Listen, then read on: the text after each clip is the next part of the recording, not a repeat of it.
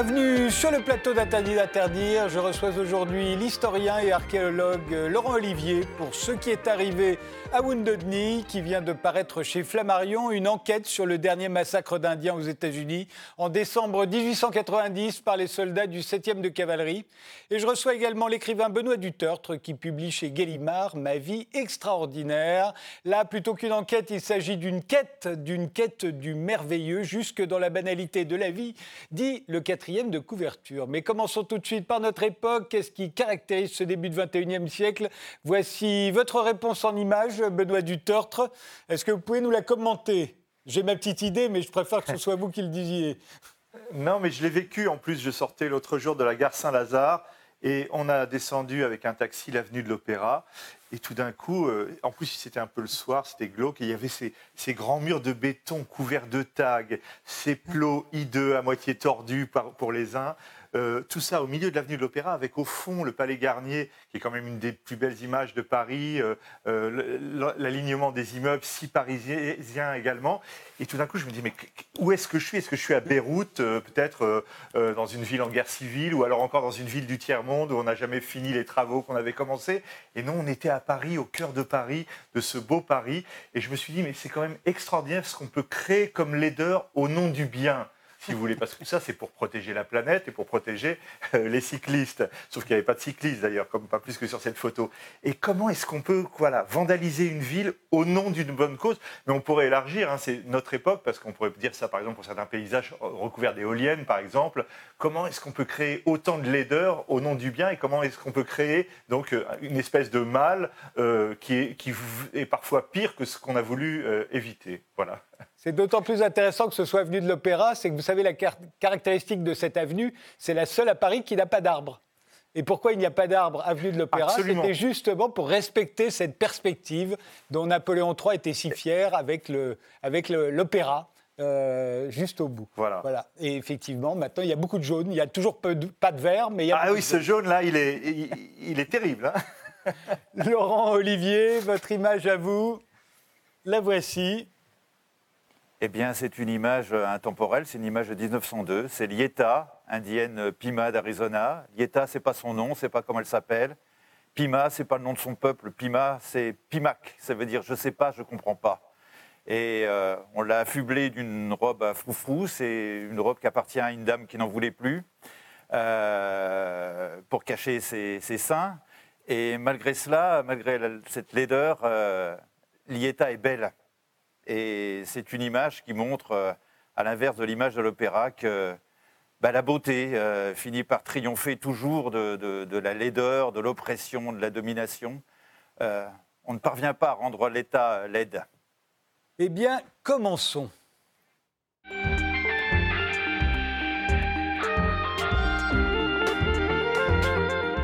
Laurent Olivier, je l'ai dit, vous êtes historien et archéologue, vous êtes conservateur en chef au musée d'archéologie nationale de Saint-Germain-en-Laye. Vous avez travaillé toute votre vie sur les Gaulois. Alors pourquoi cet intérêt soudain pour les Sioux et le massacre de Wounded Knee? Ah, Ce n'est pas un intérêt soudain, c'est quelque chose qui s'enracine dans, dans l'enfance. Euh, ce qui m'intéresse, c'est ce, ce, que révèle l'archéologie. L'histoire euh, l'histoire parle des événements et l'archéologie révèle ce qui s'est passé, ce que les gens ont fait et ce qu'on a fait aux gens. Et les Sioux, comme les Indiens, sont deux peuples qui euh, ont été des peuples dominants, des peuples guerriers, et puis qui ont été euh, vaincus, dominés, et, dont la culture a été euh, progressivement détruite. Ils ont perdu leurs institutions, leur langue, leur, culture. Et, ce qui m'intéressait dans, dans, dans Wood de c'est que ça s'est passé, non pas il y a 2000 ans, mais il y a 130 ans. Et c'était, euh, c'est l'actualité de ce massacre qui, m'intéressait. Ce qu'il en, reste, comment, ça résonne encore dans, les mémoires collectives, non seulement des Sioux, mais aussi des Américains. Qu'est-ce que ça révèle de, cette sorte de trou noir euh, qui est, l'érédication des, populations autochtones autour desquelles gravite l'histoire américaine en quelque sorte? C'est tellement récent d'ailleurs qu'on va voir beaucoup de photos défiler derrière moi parce qu'il y a des photos de cette époque. Euh, on est le 29 décembre 1890. Où en sont euh, les Sioux exactement? Leur, euh, leur, puissance a été quasiment réduite à néant hein, à ce moment-là. Bah, les Sioux, entre la fin du XVIIIe siècle et le début du XIXe, forment ce qu'on peut, appeler une sorte d'empire. Hein. Ils s'étendent sur, euh, presque un cinquième du territoire des États-Unis. Ils contrôlent l'axe économique du Missouri. Et progressivement, avec, l'arrivée des colons américains, leur, territoire va se réduire. Et puis, à l'issue des guerres indiennes, il va y avoir certes la grande victoire de Little Bighorn, mais euh, ils vont être défaits et enfermés dans des réserves. Et euh, peu à peu, le bison va être, qui est leur ressource vitale, va être détruit, leurs institutions annihilées, leurs enfants envoyés dans les écoles. Et c'est un moment de désespoir, 1890. Et il arrive, comme à plusieurs moments de l'histoire américaine, un mouvement messianique. Le, Messie est apparu, euh, c'est le Christ. Le Christ leur dit qu'il euh, euh, est arrivé pour les Blancs, mais, les Blancs l'ont crucifié, et maintenant il est le Dieu des Indiens. le bison va revenir, les Blancs vont disparaître, le monde va renaître tel qu'il était. Et les Américains prennent peur de ce, mouvement qui, promet leur éradication, et on envoie l'armée dans les réserves pour chercher les meneurs, euh, et, pour les emmener en captivité. Et euh, c'est à ce moment que, va se déclencher le massacre de Wounded Knee, qui à l'origine n'est pas prévu. On, on arraisonne une troupe d'environ 300 à 400 personnes, euh, une troupe d'Indiens Lakota, des Sioux donc, qui se déplacent d'une réserve à une autre, et l'armée les, capture en tant que prisonniers de guerre donc non seulement les vieillards, mais aussi les, enfants et les, nouveau-nés, et s'apprête à, désarmer les hommes et à déporter toute la population à environ 800 km de là, à Fort Omaha. On les voit d'ailleurs, ils sont derrière moi, hein, ces Indiens euh, Lakota. Euh, leur chef, c'est Bigfoot. Euh, où en sont les, chefs des, Indiens à ce moment-là? Bigfoot, on ne le connaît pas très bien, mais malheureusement, il va mourir dans ce massacre. Mais où en sont Sitting Bull, Geronimo Ils sont encore vivants à ce moment-là, hein, mais ils sont désarmés. Ben, beaucoup sont morts, euh, beaucoup sont vieux aussi. Hein. Sitting Bull a, une soixantaine d'années. Euh, c'est fini la, guerre. Les sociétés guerrières euh, Sioux sont, terminées, donc les guerriers n'ont plus de, raison d'être. Et les chefs spirituels, soit ont rejoint la coopération avec l'armée américaine, soit sont en retraite et la plupart vivent relativement misérablement. Euh, l'époque de la grandeur Sioux est, terminée en 1890.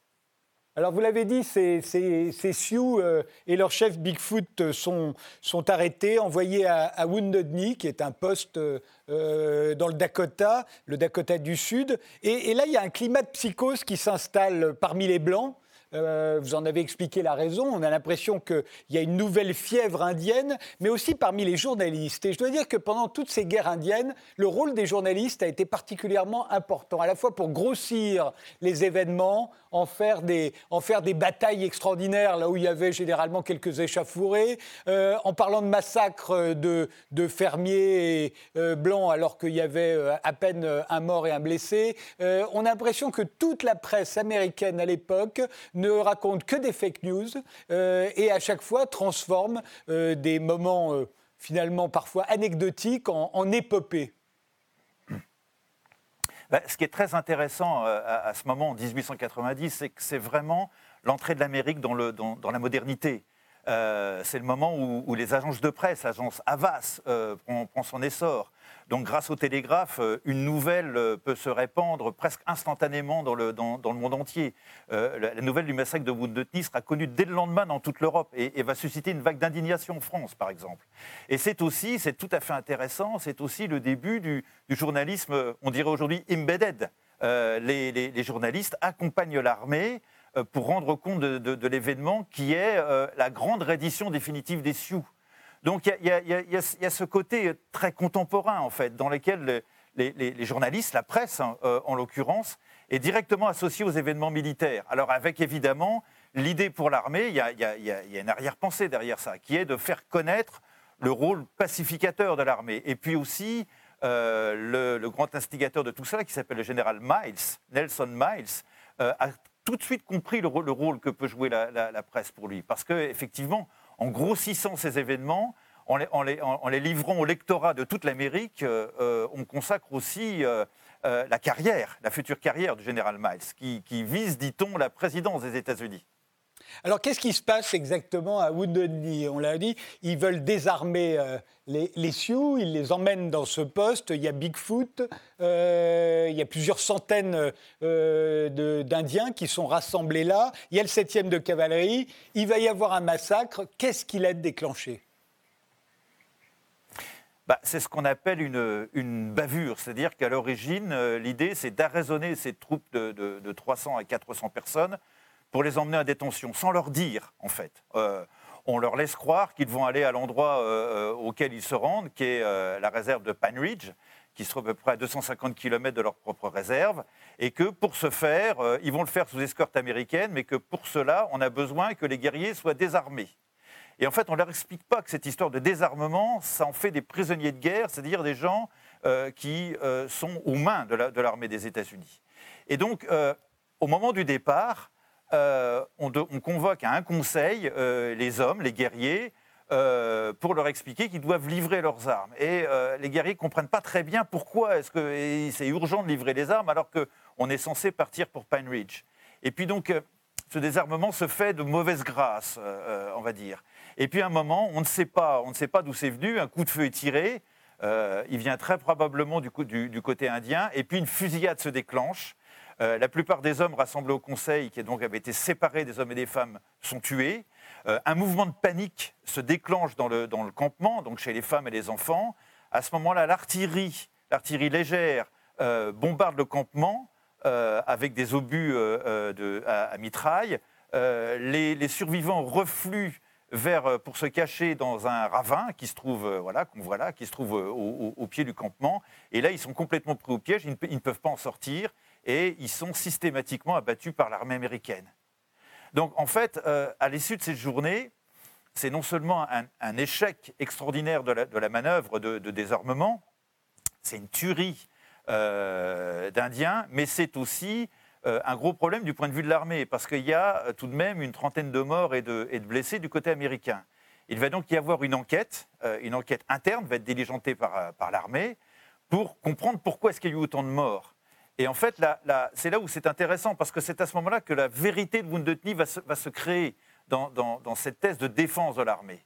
Les, officiers américains, les officiers supérieurs, vont dire qu'en fait, ils ont été surpris par le tir en masse des Indiens, en suggérant que les Indiens leur avaient tiré dessus euh, par dizaines, et que donc ils ont été obligés de répliquer. Ils se sont trouvés dans une situation de légitime défense, en quelque sorte. Et puis, euh, en voulant euh, annihiler les poches de résistance euh, formées par des guerriers, des snipers qui, leur tiraient dessus, étant donné que les guerriers se sont mélangés aux femmes et aux enfants, il y a eu ce qu'on appelle aujourd'hui des dommages collatéraux. On a tué quelques femmes et enfants en essayant d'éliminer ces, poches de, résistance. Ça, c'est la, version qui va être la version dominante, la version relayée par la presse, qui va en faire un événement magnifié. Et puis, on va avoir soin aussi euh, du côté de l'armée de transformer euh, cet événement. Évidemment, l'enquête, à l'issue de l'enquête, au cours de laquelle on prendra bien soin de ne pas interroger les hommes du rang, ni les officiers intermédiaires qui ont transcrit, transmis les ordres des officiers supérieurs euh, aux, soldats, à l'issue de cette enquête, le 7e de cavalerie ressortira blanchi. Euh, il y a eu des morts indiens, ce sont des effets collatéraux. Il y a beaucoup de morts dans les rangs américains, c'est parce qu'on a dû essuyer un, feu indien très important, et c'est tout. Et euh, on va transformer cet événement dans les, mois qui vont suivre en un événement héroïque. Les, soldats du 7e de cavalerie recevront 20 euh, médailles d'honneur, c'est la plus haute distinction militaire américaine. Et aujourd'hui, Wounded Knee est, l'un des engagements militaires les plus décorés de toute l'histoire américaine. Euh, par comparaison euh, d'idées, le débarquement, où euh, un nombre infiniment supérieur d'hommes sont, engagés, c'est seulement quatre médailles d'honneur. Donc en fait, Wounded va être transformé en une sorte de, victoire américaine, de la victoire de la civilisation américaine sur la sauvagerie indienne, alimentée par cette espèce de, fièvre de la, de la ghost dance, de fièvre de ce mouvement messianique. Euh, on, voit euh, en photo euh, derrière moi des, images véritablement de, cette époque. Là, ce sont les, cadavres des guerriers qui sont emportés. On a vu juste avant l'ancêtre de la mistrailleuse, en fait, avec laquelle les, soldats ont tiré sur, sur les Indiens. C'est voilà, eux. C'est avec ce, cette arme-là. Euh, euh, on a énormément de, témoignages. Vous, votre enquête, vous l'avez faite à partir de quoi? On va voir d'ailleurs euh, derrière moi le, cadavre de, de l'homme médecine qu'on accuse d'avoir été le déclencheur, celui qui aurait tiré le premier, qui a été tué pendant, pendant ce massacre. vous avez travaillé sur quoi? Vous êtes un archéologue. Vous fouillez normalement, vous fouillez la terre. Alors, ce que j'ai fait, en fait, c'est un travail élémentaire qui, euh, curieusement, n'avait pas été réalisé. Euh, cet, événement, en fait, était euh, prévu comme quelque chose qui devait marcher, on dirait vulgairement, comme sur des roulettes. Les Indiens devaient se livrer, on devait les emmener, et, tout ça devait se passer très facilement. Euh, en fait, ça ne s'est pas du tout passé de cette manière-là, mais euh, il y a eu beaucoup de témoins qui assistaient à l'événement. Euh, les, officiers de l'armée, on, a les témoignages qui ont été recueillis au moment de l'enquête, on a des badauds, on a des journalistes, et puis on a le témoignage des survivants. Il y a, eu tout de même une, portion relativement importante de, personnes qui, qui, a pu survivre, des survivants de la Cota. Et j'ai fait, un travail de base qui est, de, recouper tous ces témoignages, comme dans une enquête euh, criminelle, afin de reconstituer la chronologie très très précise des événements heure après heure après heure. Et donc ça permet euh, de reconstituer le fil des événements et puis de, voir qu'en fait la version euh, qui a été défendue par l'armée, bah, elle ne tient pas à l'examen des faits. Et celle qui est la plus vraisemblable, c'est celle qu'on n'a malheureusement pas écoutée, c'est celle des survivants indiens, qui disent qu'en réalité, euh, il y a eu vraiment des tirs en masse euh, à la fois sur, euh, sur le campement et puis ensuite sur les gens qui s'étaient réfugiés à l'intérieur du ravin. C'est une tuerie, ça n'est pas une bataille.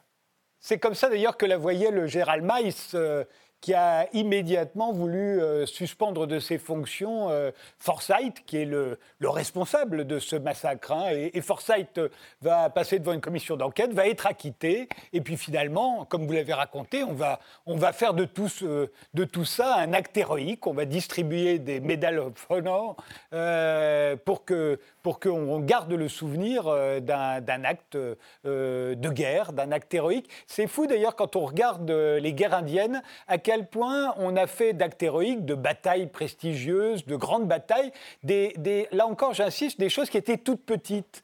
Euh, c'est-à-dire que les, grandes batailles euh, dont sont si fiers les Américains, c'est quoi? C'est 30 morts, 60 morts, 70 morts. C'est rien par rapport à ce qu'on connaissait au même moment en Europe. Or, depuis deux siècles, ils vivent sur l'illusion qu'ils se sont bâtis dans la violence, euh, alors c'est une violence dérisoire par rapport à ce qu'on connaît au même moment, nous.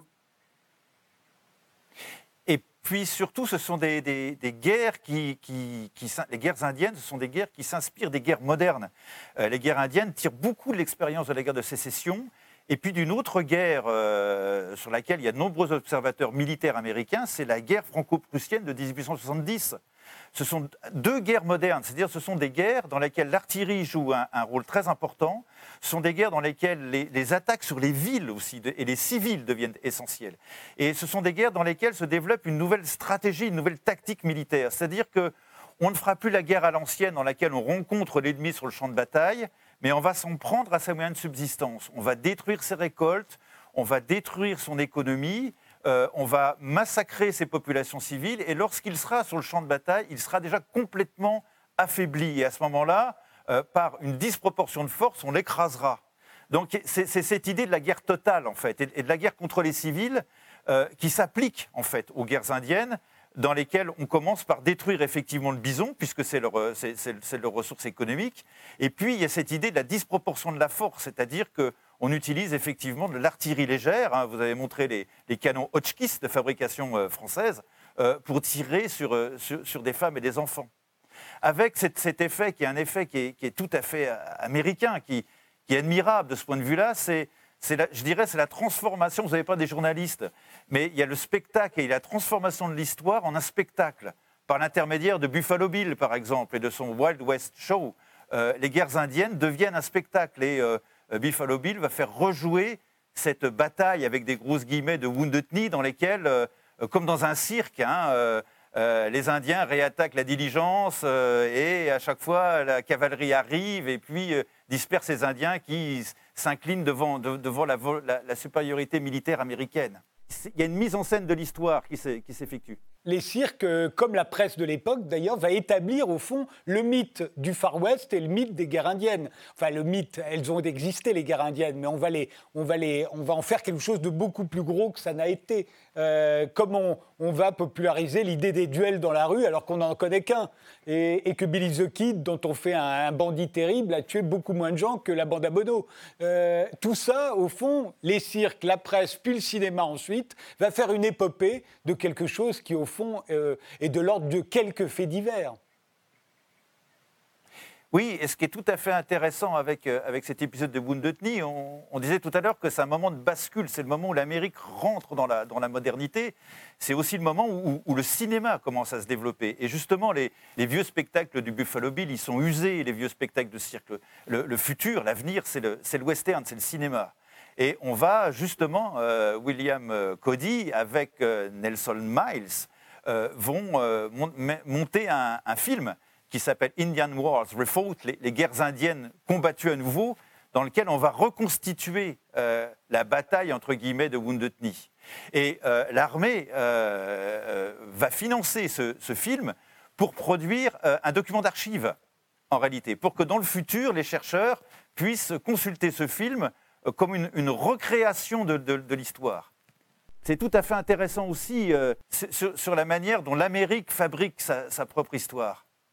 Le, massacre de Wounded c'est quand on lit votre livre, on voit bien que c'est l'aboutissement au fond d'un processus de déshumanisation des Indiens, euh, à la fois les Indiens, les hommes, les guerriers, mais aussi leurs femmes, leurs enfants, les vieillards, euh, c'est parce qu'on les a déshumanisés pendant si longtemps qu'on peut les massacrer comme on l'a fait ce jour-là. Est-ce que pour autant, aujourd'hui, on, accuse euh, l'Amérique d'avoir commis un génocide à l'égard des, euh, des, Indiens? Est-ce que vous pensez qu'il s'agit d'un génocide? Ben, le, massacre de masse, en fait, il, n'est pas prémédité, mais il n'arrive pas par hasard. En fait, il, est préparé, et il est préparé par toute une série de mesures juridiques qui le rendent possible. Euh, c'est ça qui fait la, spécificité du génocide. Euh, Ce n'est pas tellement le, massacre, l'extermination d'elle-même, c'est le fait qu'il se déclenche souvent de manière inopinée parce qu'il y a tout un terrain qu'il a préparé. Et en fait, euh, les Indiens, les Amérindiens sont, déshumanisés progressivement par toute une série de mesures juridiques. la première d'entre elles, c'est dès les années 1830, on, on, les, définit comme ce qu'on appelle des nations intérieures dépendantes, ce qui est une espèce d'oxymore. Ils sont étrangers, ils ne sont pas américains, ils ne parlent pas la langue américaine, ils n'ont pas la culture américaine, mais en même temps, ils sont sur le territoire américain. Donc, ils sont sujets américains. Et donc, dès le début, on, commence par euh, étiqueter le fait que euh, leur politique extérieure, leur rapport avec leurs voisins, ils, n'en ont plus l'autonomie. Ça ressort euh, de la politique américaine. Et puis, il y a toute une série de procès euh, qui sont euh, livrés euh, dans le courant des années 1850, 1860 et 70, où petit à petit, on en arrive à la conclusion que l'Indien n'est pas une personne. L'Indien est un sujet, mais il n'a pas les mêmes droits que ceux des autres Américains. Il ne peut pas circuler librement. il est enfermé à l'intérieur des réserves si bien qu'à partir du moment où le massacre se déclenche, en fait, il a été rendu possible non seulement par la ségrégation, mais aussi par le rejet et, par le déclassement de, ce que représente l'Indien. Ceux qui méritent de vivre et de prospérer, c'est les Américains. Ceux qui doivent s'effacer devant le progrès, ce sont les Indiens. Et à un moment, d'ailleurs, les ordres de l'armée sont clairs, hein, c'est euh, s'ils résistent, détruisez-les. Et euh, c'est cela, Wounded Knee, c'est-à-dire euh, c'est un petit accident euh, quelque chose qui ressemble à, un, soubresaut de résistance, et c'est la destruction du, dernier groupe des, Lakota. Alors, euh, la question génocide, la, question génocide, elle est, extrêmement importante parce que, euh, en fait, c'est une notion très complexe à utiliser. c'est une notion à la fois juridique et une notion à la fois historique. c'est ce qui fait sa faiblesse. Euh, Lemkin, euh, qui a défini la, notion de génocide, en a fait une, notion juridique en disant euh, il y a le crime d'homicide quand on tue un individu ou une personne, et il y a le crime de génocide quand on tue une, population. Et évidemment, euh, toute la question qui se pose devient dès lors celle de la préméditation. Est-ce que, le crime était prémédité ou pas? Et dans la plupart des cas, il ne l'est pas nécessairement. Euh, c'est pourquoi les, chercheurs aujourd'hui, qui le XXe siècle a été très riche en, en massacres, en génocides de toutes sortes, les chercheurs du XXe siècle préfèrent de parler, de processus génocidaires plutôt que de génocide. Et dans le cas de Wounded Knee, on est vraiment dans un processus génocidaire, c'est-à-dire dans, quelque chose qui, qui, est là pour, euh, pour euh, dénier l'humanité aux Indiens, faire en sorte qu'il n'ait pas un statut d'humain normal. Et c'est ce déclassement qui explique qu'à un moment, le massacre peut se déclencher. Merci euh, Laurent Olivier. Votre livre euh, vient de paraître aux éditions Flammarion. On fait une pause et on se retrouve juste après avec Benoît Dutertre.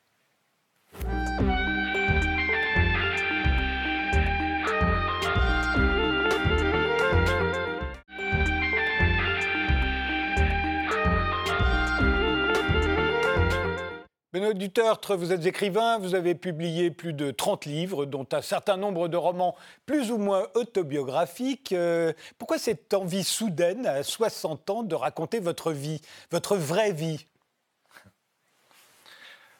Pas tout à fait soudaine, comme vous l'avez dit. Euh, j'ai écrit un certain nombre de livres euh, plus ou moins autobiographiques, et même pas mal autobiographiques ces dernières années. Hein. J'ai évoqué voilà, euh, les histoires de, famille, les vacances normandes, etc., les enthousiasmes de l'adolescence. Et voilà, je dirais que ce livre-là, c'est plutôt un petit peu l'aboutissement de toute cette série de livres où je raconte ma propre histoire, mais c'est peut-être le plus développé dans le genre, effectivement. Alors, est-ce que c'est parce que j'ai 60 ans Je me disais, voilà, il faut que je parle de tout ce dont je n'ai pas parlé encore. Et il y, avait aussi l'idée que euh, finalement, on écrit beaucoup sur sa jeunesse, sur son apprentissage. Et puis après, il y a tout le milieu de la vie, de 20 ans jusqu'à 60 ans, justement, qui est comme une espèce de tourbillon. Il se passe mille choses, mais qui ne sont pas faciles à raconter. je me suis dit, voilà, il faut que j'essaye aussi de, trouver les fils comme ça pour raconter aussi ce que c'est que l'âge adulte euh, et pas seulement euh, le roman d'apprentissage, même s'il y a aussi cette dimension dans ce livre-là. Et quand on raconte sa vie, on est obligé de se demander qui ça va intéresser. Et euh, alors, vous avez vos lecteurs, et, ils sont d'un certain nombre, mais, mais on, doit se sentir modeste, parce que la vie que vous racontez, euh, c'est une vie, tout ce qui est de plus banal. Euh, c'est pas une vie euh, pleine de rebondissements, d'aventures. Vous ne risquez pas votre vie, à pas pour, pour aller chercher vos clés que vous avez oubliées dans l'appartement d'à côté, mais, mais, je veux dire, c'est pas plein de rebondissements. c'est important. Et, et, au moment où vous l'écrivez, vous, vous devez forcément vous demander qui ça va intéresser ma vie. Bien évidemment. D'ailleurs, c'est un livre euh, dont le titre lui-même euh, est plein, je pense, d'auto-ironie. Hein. Euh, ça s'appelle Ma vie extraordinaire parce que ma vie n'est pas extraordinaire. C'est une vie finalement, effectivement, banale par certains aspects. Et mon idée, c'était de trouver dans cette banalité qu'est-ce qu'il y a d'extraordinaire et d'essayer de le faire partager au lecteur. Donc, euh, euh, notamment, toute la première partie du livre, ce sont les enchantements de l'enfance, ces découvertes euh, merveilleuses, notamment de la nature, puisque le livre se passe beaucoup dans, la région des Vosges, où j'ai passé toutes ces vacances d'enfant, et puis de certains personnages comme ça qui vont vous, vous former, vous façonner, et qui vont ressurgir tout au long de votre vie. Alors évidemment, c'est une expérience banale, mais en même temps, c'est une expérience universelle dans un certain sens. Euh, donc euh, j'essaye, au fil de ce livre, et de la même façon, vous le disiez tout à l'heure, euh, quand, pour parler de ma vie d'adulte, j'explique que ma principale activité, ça a consisté à chercher mes lunettes et mes clés dont je ne savais pas où je les avais posées dans l'appartement.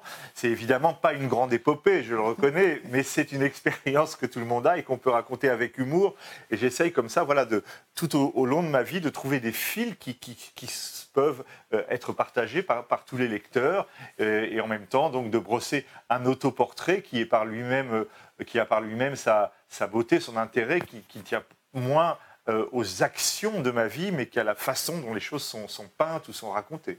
Est-ce que vous vous êtes aperçu à quel point vous vous présentiez dans ce livre comme un, anti-héros, un peu poltron, un peu bougon, euh, obsédé par les chaussettes dépareillées et, et, au plus doté d'une libido assez, assez faible? C'est le mot que vous employez.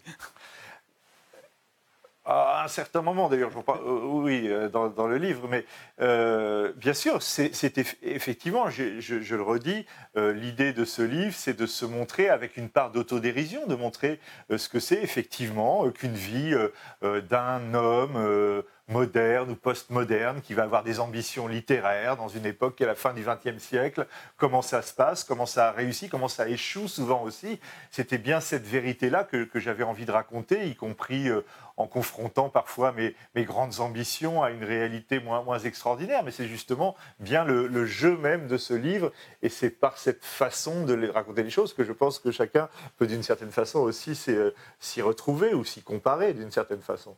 Mais j'ai remarqué que vous ne vous épanchez pas tellement sur, au fond, ce qui fait le cœur, en général, de l'autobiographie, à savoir l'argent, l'amour et la renommée, et, toutes les stratégies dont on est capable, euh, à la fois pour les obtenir ou pour les conserver. Et au fond, vous êtes assez discret sur tout ça. Oui, enfin bon, je, parle quand même de, de, ces fameuses ambitions littéraires hein, et de la façon dont, euh, je, rêve pendant des années d'une reconnaissance qui n'arrive pas, parce qu'en plus je suis un petit peu décalé dans mes romans euh, euh, réalistes euh, avec ce qu'est la littérature française de ce moment-là, et c'est pas facile de, se faire comprendre. Donc il y a quand même cette ambition qui est, qui, est, omniprésente. Je parle aussi de, évidemment de, mon rêve qui ne s'accomplira jamais, mais d'être un rentier, vous savez, de, vivre justement sans souci d'argent dans le luxe. Et je raconte que finalement j'ai eu toujours des très belles maisons, mais c'était toujours les maisons des autres, et en même temps ça a été une expérience euh, euh, intéressante en soi de, que, que, de raconter, de faire revivre ces maisons et ces personnages qui ont d'une certaine façon enchanté ma vie, même si c'était avec des lieux qui, ne m'appartenaient pas. Mais en somme, euh, dans ce livre, bon, il y, a trois grandes parties. Hein. Il y a une première partie qui est vraiment sur les enchantements de l'enfance, ces expériences qui très jeunes, dans la nature, euh, dans certains lieux, avec certaines personnes, vous, vous vous forgent, éveillent votre sensibilité et, qui reviennent tout au long de la vie parce qu'aujourd'hui encore, euh, euh, j'y pense souvent. dès que j'arrive dans, cette campagne vosgienne avec ces ruisseaux qui sortent de la forêt, ça, je me sens mieux, je me sens chez moi, je me sens revivre. Et ça, c'est vraiment la chose que j'essaie de faire comprendre dans la première partie du livre. Et puis la seconde partie, c'est les fils de la carrière. Alors le fil de l'argent, il, est, un peu au deuxième plan, mais il y a aussi le fil de, certains combats, euh, par exemple dans le domaine de la, musique et de la, musique moderne. Il y a le, fil. J'aimerais qu'on s'y arrête parce que vous avez eu vos croisades. Euh, on pourrait dire Paris d'ailleurs. Euh, on, pourrait faire allusion à Paris, votre croisade pour que Paris ne s'enlaidisse pas davantage. Vous lui avez consacré plusieurs livres. Vous êtes venu dans cette émission pour en parler d'ailleurs, et c'était le sujet de la photo que vous avez choisie. Mais il y a votre croisade dans le domaine de la musique contre Pierre Boulez, le pape de la musique contemporaine que vous osez attaquer, je dois dire, à une époque où c'est quasiment impossible de le faire, où il y a une véritable chape de plomb en France sur ce qu'est et ce que doit être la musique contemporaine, et vous êtes véritablement le seul à ce moment-là, avec Jean-François Wiegel, votre ami d'ailleurs. Euh, et vous le racontez un peu euh, dans, ce livre, mais, j'aimerais que vous nous en disiez plus, parce que c'était vraiment courageux. On vous a traité de nasillon à l'époque, mais je suis sûr que vous en avez, qu'on vous a attaqué bien plus durement que cela. Alors d'abord, là encore, hein, euh, je remets les choses à leur place parce que la première partie du livre euh, dans ces vacances vosgiennes, j'y mets en valeur mon grand-oncle qui était un héros de la résistance, qui fait toute mon admiration et qui va être un peu le, modèle de mon enfance. Et j'explique que mes combats d'adulte sont quand même à côté des combats, des combats vraiment héroïques de la résistance, sont des combats assez modestes. Néanmoins, effectivement, euh, ce combat musical, il était quand même pas d'une violence euh, physique, mais d'une violence intellectuelle extrêmement forte. Et j'essaie d'expliquer dans ce livre, en fait, hein, euh, comment euh, tout est né pour moi d'un amour passionné, dévorant de la, musique, qui est très présente dans tout le livre, et notamment de la musique moderne, euh, parce que j'ai toujours, euh, je me suis enchanté très jeune pour Stravinsky, Debussy, Bartok, Messiaen, toute cette musique qui vraiment a accompagné ma vie. Et euh, il y a eu ensuite la musique contemporaine qui, se voulait être une radicalisation de, de, la musique moderne, mais beaucoup plus dogmatique, beaucoup plus sectaire à sa façon, et qui a été portée en particulier en France par Pierre Boulez. Et j'ai commencé par m'y intéresser, puisque j'avais ce goût de la, modernité. Et puis je me suis aperçu qu'en fait, c'était une espèce de système académique, autoritaire, et qu'en plus, le résultat, euh, je dirais, purement esthétique, était, loin d'être convaincant. D'ailleurs, presque rien de cette musique-là, 50 ou 60 ans après, n'est finalement vraiment entré dans, dans, une sorte de répertoire, contrairement à toutes les autres périodes de la musique. Donc voilà, j'ai eu cette expérience très subjective d'abord et j'ai commencé le combat, si j'ose dire, à, un moment où en France, vraiment, les milieux boulésiens avaient toute autorité sur euh, la presse musicale, la radio, les grandes institutions musicales. Et on a commencé effectivement avec Jean-François Zigel, on avait 25-30 euh, ans, hein, à, lancer euh, des, polémiques, à dire, à démonter les œuvres, à montrer que c'était pas super moderne, mais, que c'était en réalité académique, que c'était un système moderne qui finissait par être une sorte de pompiérisme à sa façon. Et alors là, qu'est-ce qu'on n'avait pas osé dire C'est immédiatement qu'est apparue cette, cette réponse, cette rhétorique qu'on a vue dans tous les domaines, hein, dès qu'on s'en prend à une partie de la modernité depuis ces dernières décennies, qui est vous êtes fasciste. Euh, si vous n'aimez pas ça, c'est que vous êtes nostalgique. Si vous êtes nostalgique, c'est que vous êtes réac. Si vous êtes réac, c'est que vous êtes fasciste. C'est une rhétorique un peu, un peu stalinienne et ça nous est tombé dessus violemment. Je me rappelle un article sur moi, effectivement, dans, dans l'IB, euh, qui s'appelait Bien dégagé sur les oreilles. Je me rappelle Le Monde me comparant à Forisson, quand même. Hein. Fallait, fallait le faire. Avec heureusement des gens comme, euh, comme Claude Lévi-Strauss et d'autres qui ont tout de suite pris ma défense. Mais voilà, ça a été un, combat violent et évidemment avec un refus total de, de, de dialogue de l'adversaire, alors même que notre propos était plutôt de mettre en valeur d'autres aspects de la musique contemporaine, parce qu'on était, nous, très passionnés de Steve Reich, de Phil Glass et de certaines musiques américaines mais, qui nous semblaient beaucoup plus convaincantes. De gens dont on entend parler aujourd'hui et qui ont énormément de succès, mais qui, à l'époque, étaient quasiment interdits de séjour en France. Il faut bien voir. Euh, Boulez... Euh, euh, faisait la pluie et le beau temps. Et, euh, et, s'il faisait une grande carrière de chef d'orchestre à l'étranger, euh, il, il s'en servait pour faire croire qu'il était un compositeur révéré absolument sur toute la planète, ce qui était totalement faux. Il n'y avait que nous qui pensions, enfin nous, les, les autorités en France, qui pensaient qu'il était un grand compositeur, alors qu'il ne l'était nullement. C'est ça, parce qu'il il se trouve qu'en plus, la, culture musicale des, des, élites françaises est assez faible dans l'ensemble. Donc voilà, Boulez dirigé à Bayreuth, Boulez dirigé fort bien d'ailleurs, beaucoup de grandes œuvres et de grands orchestres en disque. Et donc, euh, pour les milieux parisiens, euh, voilà, il avait un grand succès, donc c'était le grand monsieur musique. Ce qu'on oubliait, c'est qu'effectivement, sa musique, elle, n'existait pas. Et que le combat très dur qu'il avait mené pendant tant d'années, c'était euh, au nom de sa, de sa propre musique. et effectivement, là, ce que vous dites aussi, c'est vrai que cette nouvelle musique qui s'est imposée partout dans le monde, qu'elle vienne d'ailleurs d'ex-Union soviétique avec des gens comme Schnittke, Arvo Pärt, etc., ou des États-Unis, cette véritable école euh, moderne, euh, contemporaine, qui a un vrai public, elle, elle était quasiment interdite de séjour en France. Je me rappelle être, entendre à Londres un festival Alfred Schnittke, c'était un compositeur interdit ici.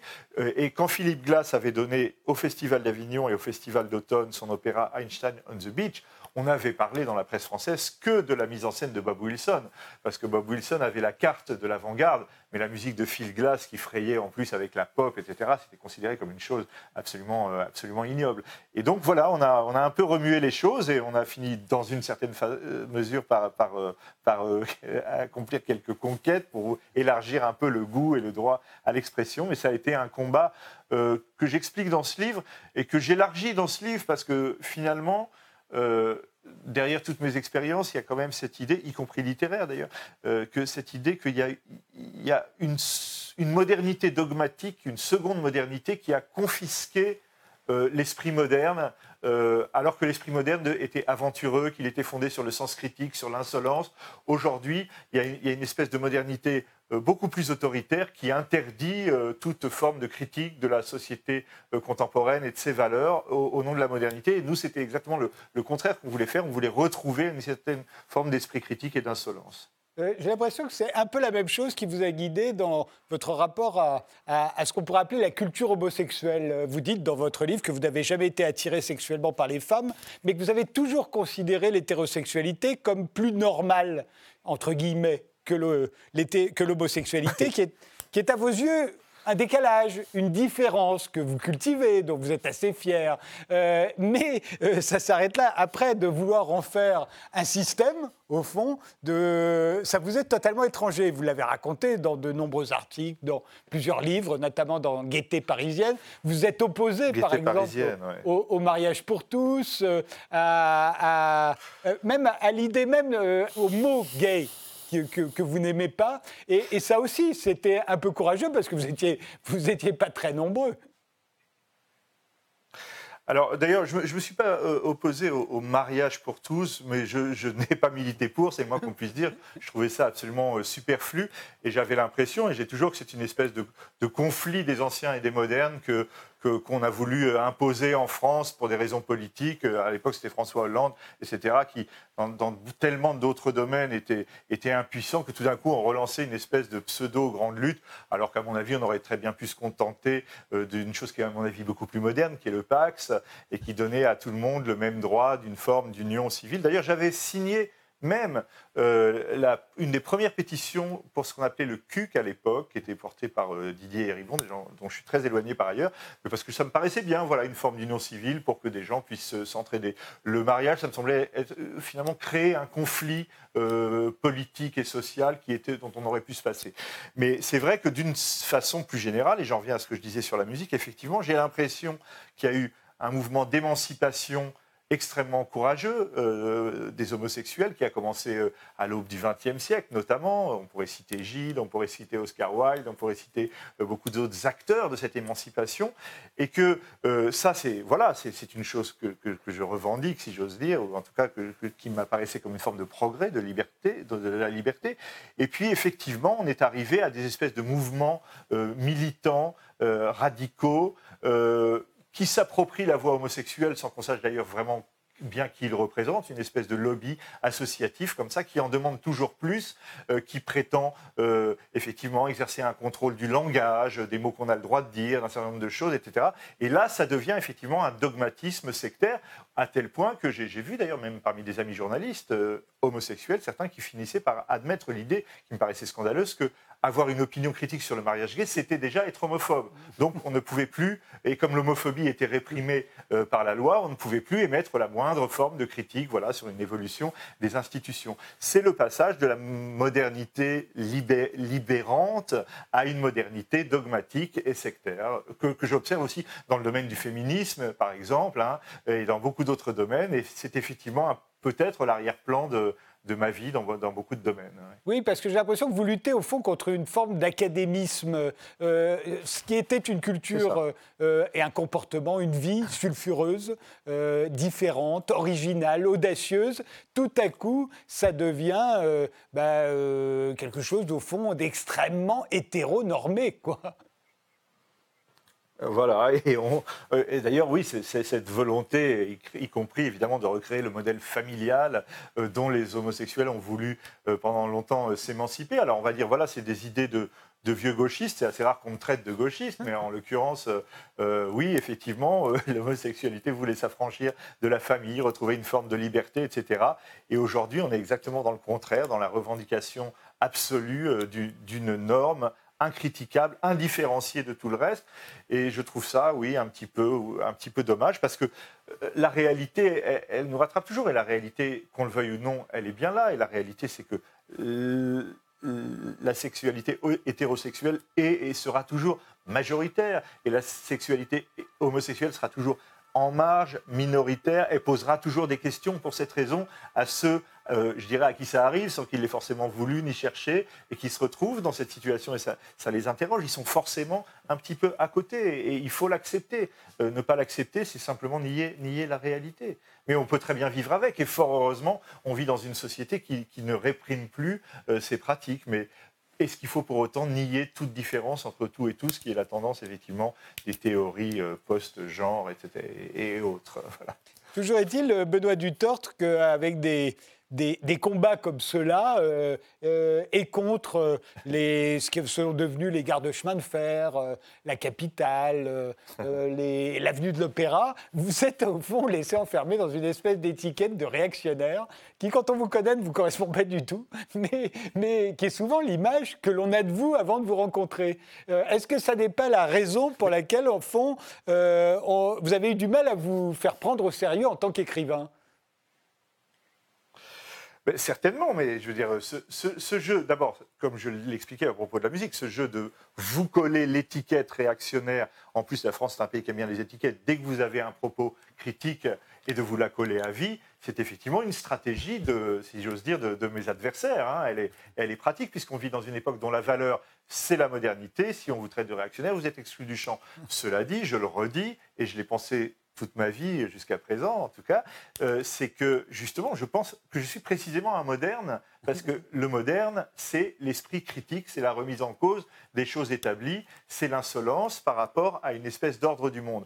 Donc je pense qu'en critiquant ce qui est devenu la modernité, je suis moi en réalité un moderne, mais effectivement, il m'a fallu toute, ma vie euh, lutter contre cette étiquette, dont je vous remercie de dire qu'elle me ressemble au fond euh, pas tellement, euh, mais effectivement qui m'a qui, poursuivi parce que je veux dire, on, est quand même dans un pays très voilà où les choses sont, sont très tranchées. Je citerai pas les titres euh, de, presse, par exemple, qui, parce qu'ils sont euh, dominés par une pensée euh, qui serait éloignée de la mienne, n'ont jamais fait la moindre allusion à mes romans ou à ma, carrière littéraire. J'ai fort heureusement été bien défendu par d'autres, mais il y a quand même une façon voilà, de, vous enfermer politiquement, y compris dans le champ littéraire et culturel, qui est un peu, un peu pénible. Fort heureusement, voilà, les, euh, les choses ont évolué parce que à ça s'ajoutait, je le raconte, euh, effectivement, euh, le sentiment d'être un peu seul dans les années 90, quand j'essayais d'écrire des romans sur la France contemporaine, des, romans assez critiques et sarcastiques, comme Tout doit disparaître et d'autres livres, voilà, où je tournais un petit peu en dérision ce qui était en train de devenir notre société. Et c'était pas du tout dans le goût littéraire du temps. On était dans le culte de l'écriture, justement, cette chose héritée de, l'avant-garde, etc. Il fallait créer des écritures, créer des écritures.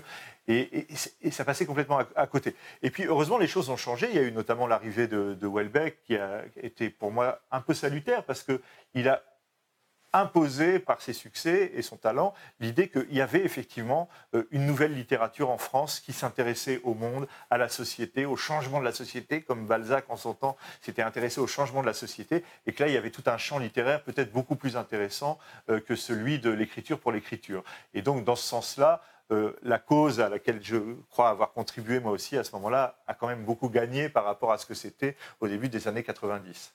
Mais euh, vous avez pu souffrir par ailleurs euh, d'une forme de légèreté qui vous caractérise par rapport à Welbeck, par exemple. Welbeck, c'est vraiment, c'est presque morbide, hein. c'est grave, c'est tragique. Euh, c'est la mort, Welbeck. C'est mélancolique en tout cas. Oui, C'est la mort. vous, vous êtes vivant, vous êtes léger, et, et, au fond, vous êtes souvent apparenté au divertissement. Ben oui, alors c'est vrai que j'ai cette ce goût depuis toujours hein, euh, de, d'une culture, voilà, de, de, la légèreté et du divertissement. Mais mes modèles littéraires, si j'ose dire, euh, il y, a Molière, évidemment, euh, que j'aime depuis l'enfance, mais il y a aussi, par exemple, la comédie italienne. J'ai toujours adoré ça, hein, cette façon, ce regard aigu comme ça sur les transformations des rapports sociaux dans les années 50, 60, tous ces films de Monicelli, de Comencini, j'ai toujours adoré ça. Il y a Sampé, qui est un quelqu'un que qui, quand j'avais 15 ans, me passionnait plus que les romanciers euh, de l'époque, parce que j'avais l'impression qu'il avait tout vu sur les changements du monde, mais avec cette fantaisie et cette légèreté. Et puis j'aime Alphonse Allais, et puis j'aime Marcel Aimé. Donc c'est vrai que je suis dans une lignée, euh, sans doute, effectivement, qui est euh, plus de la fantaisie et de la légèreté. Et malheureusement, ça, ça peut paraître un peu cliché, mais c'est aussi gros que ça, c'est qu'on prend toujours plus au sérieux quelqu'un qui a l'air de dire des choses très sérieuses et très lourdes et très intérieures et très douloureuses que quelqu'un qui a l'air de blaguer euh, avec, avec la, réalité. Euh, donc, effectivement, ça peut être considéré par beaucoup comme un défaut, mais je m'attache à cette, cette tradition qui a un côté en plus assez, assez français. Euh, voilà. Vous, vous racontez d'ailleurs votre rencontre avec Sampé. Il vous aime bien, Sampé Ah, bah oui, il a fait plein de couvertures pour mes livres. Et j'étais c'était un dieu pour moi, parce que je vous dis, déjà petit, il y avait ces, albums chez mes grands-parents, donc pour moi c'était comme ça une espèce de mythe vivant, et surtout ces, visions des villes, des transformations des villes, ou du type qui part à la campagne pour oublier qu'il est un industriel, puis qui à la campagne recommence à produire des choux jusqu'à ce qu'il redevienne un, industriel. Il y avait un regard comme ça, toujours sarcastique, décalé et très social, qui me fascinait. Et puis un jour... Euh, euh, j'ai eu la chance de le rencontrer et j'étais tout surpris parce que c'était un homme encore relativement euh, jeune, euh, sportif, etc. On est, on est devenus amis. Il a fait des très jolies couvertures pour plusieurs de mes romans. On est partis en voyage ensemble et j'étais très très fier de rencontrer ce, merveilleux artiste dont en plus j'allais admirer chez lui les, les dessins que j'avais toujours vus dans des albums mais qui en fait sont souvent des immenses dessins. C'est pour ça que chacun de ces petits personnages tant de vie et de caractère. Et voilà, ça a été pour moi une, grande joie que de, que de, devenir son ami euh, sur le tard. Vous, avez souvent d'ailleurs des, des, des, gens comme ça qui vous, qui vous font un clin d'œil au moment où les autres ont l'air de vous détester. Euh, il y a Milan Kundera aussi, il y a Guy Debord également. Euh, Guy Debord, c'est plus étonnant que Sampé ou Kundera.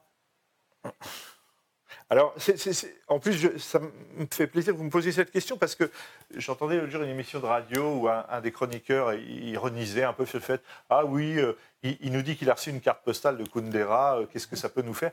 Alors, là encore, je remets ça en situation dans le livre et dans l'auto-ironie euh, et dans l'auto-portrait. C'est vrai que ce que je raconte surtout, c'est que j'ai écrit un, un roman quand j'avais 30 ans qui s'appelait Tout doit disparaître et qui n'avait eu absolument aucun succès mis à part deux ou trois journalistes que je ne citerai pas, qui m'ont euh, généreusement soutenu, qui étaient un peu de ma génération d'ailleurs, euh, et c'était passé vraiment complètement à côté. Et j'étais assez désespéré. C'était mon troisième livre. C'est une époque où j'allais beaucoup à New York. J'en parle souvent d'ailleurs dans ma vie extraordinaire, mon, attachement à New York.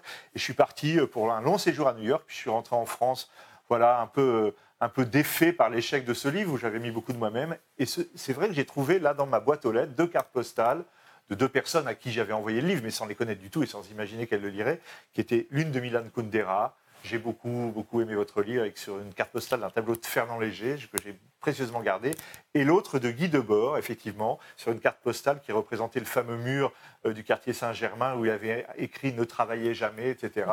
Et c'était ça m'a sauvé d'une certaine façon, parce que mon livre n'avait eu aucun succès, mais d'avoir tout d'un coup ces deux euh, petits signes de deux hommes que j'admirais, bah, ça m'a euh, ça requinqué, en tout cas, euh, pour pas mal d'années.